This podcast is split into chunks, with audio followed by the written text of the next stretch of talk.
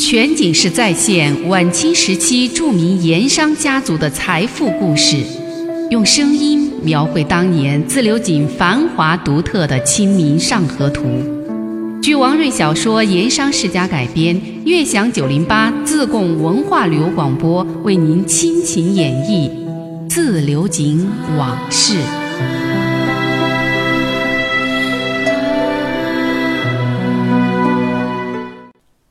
上一回咱们说到穆德荣得贵州客点拨，回到富顺县城做了一名官司客。因为是初入行，他办案认真，收费也低，慢慢的就有了一些好名声，找他办案的人也逐渐多了起来。这就算是在这个行当中立住了脚跟。不过要说穆德荣在县城官司客中能够站住脚，并且最终打出一片天地，最重要的。还是因为遵循了贵州客那天晚上在小酒店的面授机宜。贵州客跟他说了什么？普天之下皆属皇权，然朝廷在北京管不了那么多地方小事儿，由此实际大小权力仍在地方官府，省在省都，州在州府，县在县衙。当时贵州客说到这儿的时候，放下了酒杯，用筷子敲着桌子。加重了语气，意思是告诉穆德荣，这后面的话特别紧要。贵州客说了，明里说有大清律令，各级衙门依律令办案，但真正说起来，这案子官司定夺，实际全在案官。公堂之上，说你有罪就有罪，有罪可以说成没罪，反过来没罪也可以判成有罪。说案子该怎么判就怎么判。全凭案官的心思和说法，可见要打官司，弄妥同官府的关系，那是第一要义。穆德荣心思活络，嘴巴也甜，人不是在布店当过几年小伙计吗？招呼应酬这个没问题，而且他出身低微，所以放得下身段儿对县衙一切的书吏文案，他就叫一声文爷或者是师爷。捕快衙差，他就叫官爷或者差爷；狱卒甚至看门的门房，他也叫一声公爷，可以说是卑躬屈膝呀，一味讨好。在交际应酬上，他也舍得花钱，给别人写送状、打官司，所得那么点劳资费，除了个人简单开销之外，是倾其所有，全部都用于应酬送礼上。如此行事，不到半年光景。衙门里面也交上了两三个有点用处的关系人，所办之事也逐渐的通泰，这就上了点路子了。再多几年功夫下来，这半路出家的穆德荣竟然成了富顺县城圈子内外赫赫有名的官司客。也只有到了这个时候，他才真正体会到那位贵州客一再指点开导他做一名官司客的好处和价值所在。如果说穆德荣经高人指点返回县城做了一名官司客，是他人生的第一个重大机遇转折的话，那么推荐到王朗云那里，成了鼎鼎大名的王三味堂的首席师爷，那则是穆德荣人生的第二次大转折，而且是根本性的转折。要说穆德荣被推荐到王家，被王朗云看中，那也是很偶然的一件事儿。是怎么回事呢？那是前些年王朗云和当地的一位姓张的乡绅闹地界纠纷，张姓乡绅仗着县衙门里面有熟人关系，一纸诉状把王朗云告上了县衙。本来这些事儿啊，用不着王朗云亲自出面，手下人办了就得了。但是那个张姓乡绅仗着县衙里面有后台，放话出来说胜券在握，已经把王家在县衙门里面告倒告输了。王朗云听人传回这个话，咽不下这口气呀，决心要认真对待。他琢磨了一阵儿，觉得官司要有胜算，最好是找一个合适的人物出面代理，或者是参与其中谋划。这个人要能够通晓法律，而且脑子灵活，手段高明，善于应对。于是乎，就有人向他推荐了穆德荣。那天，王朗云正好在县城办事儿。想起了这件事情了，就带花过去约穆德荣见面谈一谈。见面地点就在县城北街一家叫做洪盛祥的茶楼。这个茶楼在县城里面算得上是很有档次的地方，出入的人一般都是乡绅富豪、文人士子这些个在当地有点身份的人物。穆德荣如约而至，但是不知道今天要和自己会面的那是井上的首富王朗云王四大人。不过，他见这位客人衣着不俗，举止神态在威严中带着几分傲气，就知道对方肯定是有身份的大人物，心里头就多了几分注意。不过，王朗云对穆德荣的第一印象那却是相当不好的。为什么？首先，这个人其貌不扬，左眼斜视，是个边花儿。第二，这个人举止，嗯。有点粗俗，可不是吗？穆德荣市井出身，又当了多年的跑摊匠，结交的自然都是粗俗之辈。在县城当了官司客，这才多少有些发了。但正像现如今有句话说：“要不了一代就可以当富翁，但要培养一个贵族，那至少得三代人功夫。这大户人家的举止气度，不是一年两年就可以学得上身的。”穆德荣身上那种出身市井，在言谈举止间不经意流露出来的粗俗相，没多大功夫就被王老云看出来了。比方说，说话不太讲究用词，有点粗鄙，甚至时常夹杂着脏话；又比如说，喝茶的时候声音很大，吧唧嘴等等。王老云不免心中暗想：这等人物能有多大能耐？但是没多大功夫。却让王朗云对眼前这个貌不惊人的官司客有点另眼相看。那是中间人简单介绍完了案情之后，王朗云单刀直入，问穆德荣：“鄙人先请教穆先生，照你看，这桩官司我方胜算有多大？”穆德荣随手翻了翻桌上那些材料，沉吟了片刻，眼珠子灵活地转了几转，说。这事儿不难，只是不知道贵东家要赢这桩官司的决心有多大。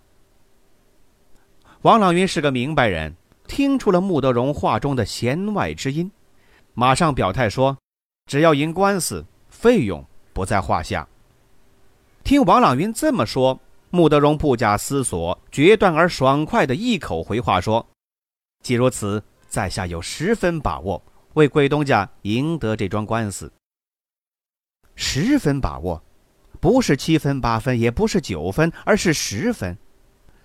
穆德荣如此爽快、如此硬朗的回答，多少有点出乎王朗云的意料之外，也深得他的欢心。王朗云自己行事一向就是作风硬朗强势，喜欢干脆利索，也希望底下人以及和他打交道的那些人都能够这样。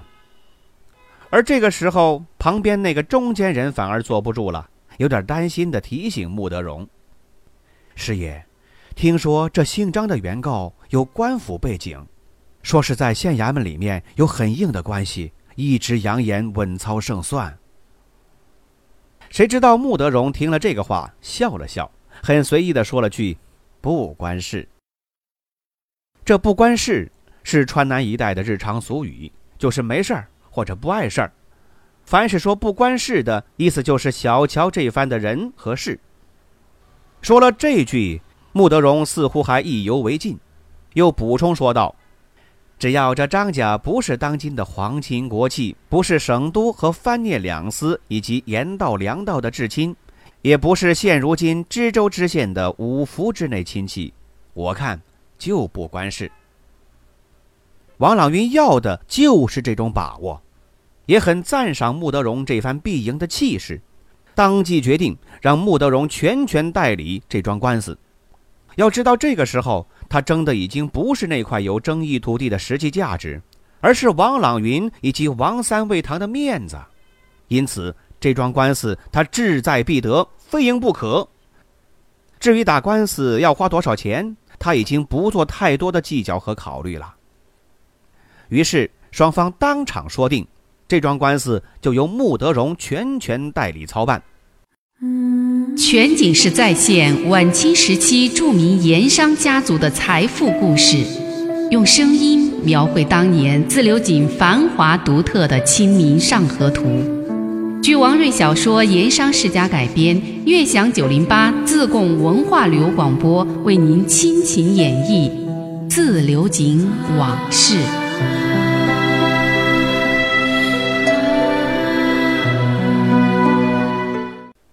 双方当场说定，这桩官司就由穆德荣全权代理操办。至于花费，两个人都没有当场说定。王朗云不知道穆德荣的为人，尤其是对钱财的态度和深浅。而穆德荣这边呢，因为他已经看出了对方身份不同，自己也有一些深层次考虑，一时不好贸然的开口报价。沉吟了一阵儿。王朗云让穆德荣下来以后，大致计算一下，将所需的银两报一个数，送到自流井宝善祠堂来。穆德荣接下这桩大业务，自然是满心欢喜。下来以后，他从中间人那里已经知道，和他谈话那位客户东家，那就是井上县上大名鼎鼎的王朗云王司大人，更有心把这个事儿办好，巴结巴结这个盐商首富。要说当时他完全没有到王家当首席师爷这种在外人看来简直是一步登天的野心和奢望，只不过暗地里琢磨，如果说今后王三魏堂把大小官司事情一并交给我穆某办理，那每年收入自然是相当可观了。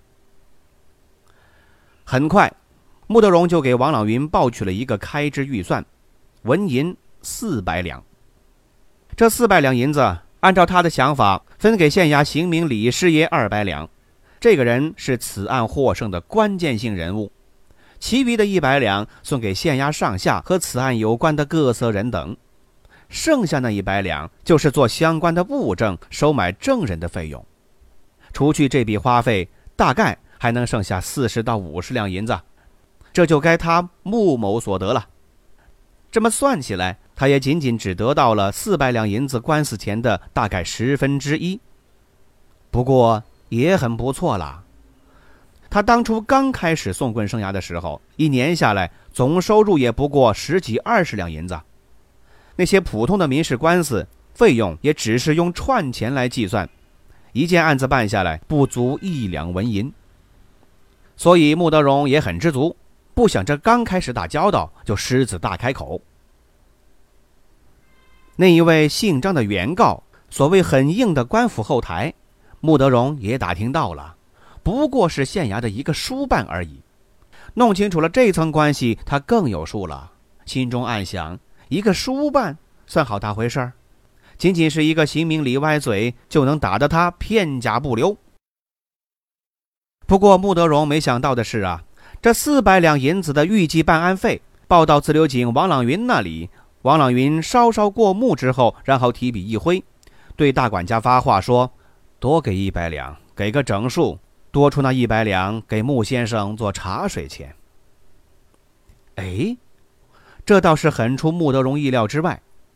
就这样，他对王朗云这种东家不同于一般东家的做派，也不禁另眼相看，心里头更是对自己说：“一定要把这案子给办好了，办漂亮了，要让他千满意万满意。”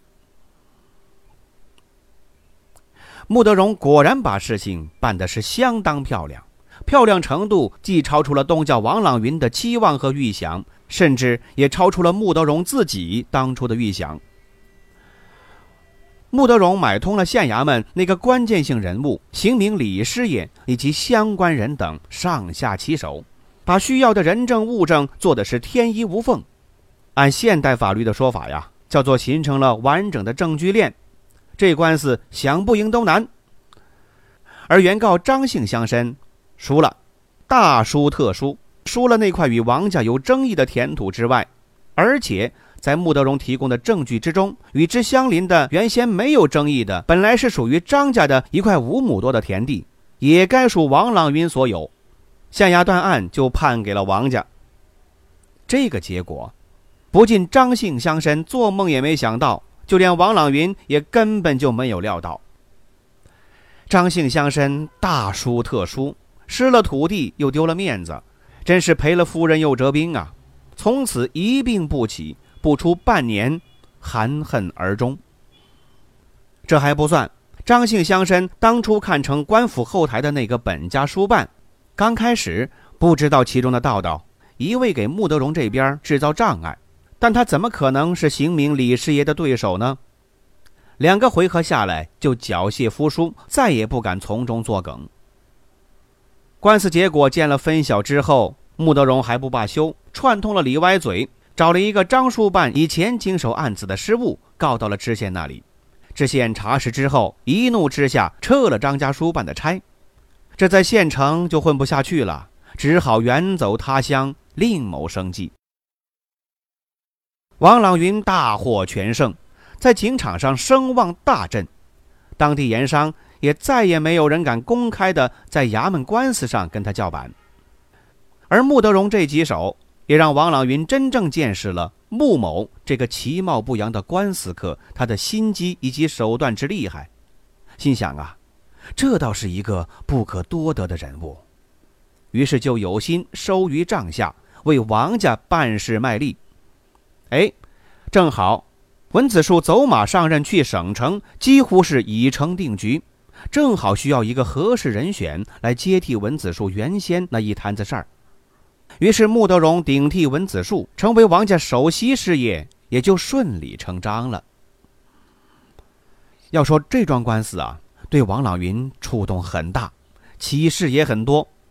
其一，官府的煌煌法律条文是能够改的，可以因人而异；其二，案子是可以做的，只要肯花钱，什么人证、物证等等，通通不在话下。其三，打官司其实就是打关系，看谁的关系更深，后台更硬。其四，在中国办事儿就得照中国特色行事，朝廷王法上写着的，圣人书上说的是另外一码事儿。可以说，通过这件官司的启示，为他日后敢仗着才势跟官府对抗埋下了一点心理基础。这一天早饭以后，王朗云和往常一样，早早的来到平日议事的花厅，在堂正中那把紫檀古木打造的太师椅上坐下，开始处理当天需要他亲自处理的大小杂事。这是他保持多年的老习惯。花厅里已经陆陆续续进来些人，大多都是各个井灶的管事、账房师爷，或者是盐号、盐商掌柜等等这些王家所属的高级经营管理人员。过来请示的事情，也都是他们这一级不能做主或者无法解决之事。一般的琐事，那是不会专门跑来请示四老爷的。那些一般的鸡毛小事儿，王朗云早就放权让他们自己个儿处理。最多事后打个招呼，算是备案。偌大的花厅逐渐的热闹起来了，进门两侧的客座椅子已经差不多坐满了。落座之后，早有底下人上来招呼、递烟献茶。这些来禀报议事的，就喝着盖碗茶，偶尔拿起烟袋抽上两口水烟，按来到的先后顺序静心等候。这时不时的侧过身子，跟左右邻座低声议论几句。或者摆点龙门阵，交换一点信息。这些人多数都是坐轿而来，职位高点的还是专轿，还专门备有随身的跟班跟班轿夫这类人等，那是上不了花厅的，都是在门房、厢房等候，那里另外有人接应招呼。所以每天早饭之后这段时辰，珍珠寺王家大院门前总是摆放着各色轿子十几乘。多的时候有二三十乘之多，伺候等待的轿夫跟班无数。这些人两三个、三五个聚在一块儿吹牛聊天、摆龙门阵，那场面也是非常壮观的。王朗云处理这些大小事务的风格，一般是要言不凡、提纲挈领，所决断之事略作思考，往往几句话就能够解决问题。他自己不啰嗦，也讨厌手下人啰嗦。这天上午，在花厅等候的各色人等之中，议论最多也最为关心的，还是最近闹得各井灶满城风雨的官府即将开征水利之事。沙湾那里的水利局说是中秋节正式开张，请柬都给各家送下来了。说这话的是金风井的井口管事郭家良，他是跟随王朗云的老职员，开凿天一井的时候就是井口管事，并且立了大功。听说水利局的张局员已经发了话了，过了中秋节就要派黎丁到各井灶登记核查盐卤实数，按数派梨。如果有瞒报漏报的，要按朝廷的抗捐罪重处。旁边井灶账房师爷宋学儒小声地说：“这水利开征如果成了定例，各井灶的日子怕是有些难过了。”还不知道朝廷今后还会生出些什么新花样。也有人禁不住感叹。这些个议论，自然免不了一两句飘到王朗云的耳朵里，让他听得脸色更加的深沉凝重。那么，要如何对付官府开征水利这个事儿呢？我们下回再说。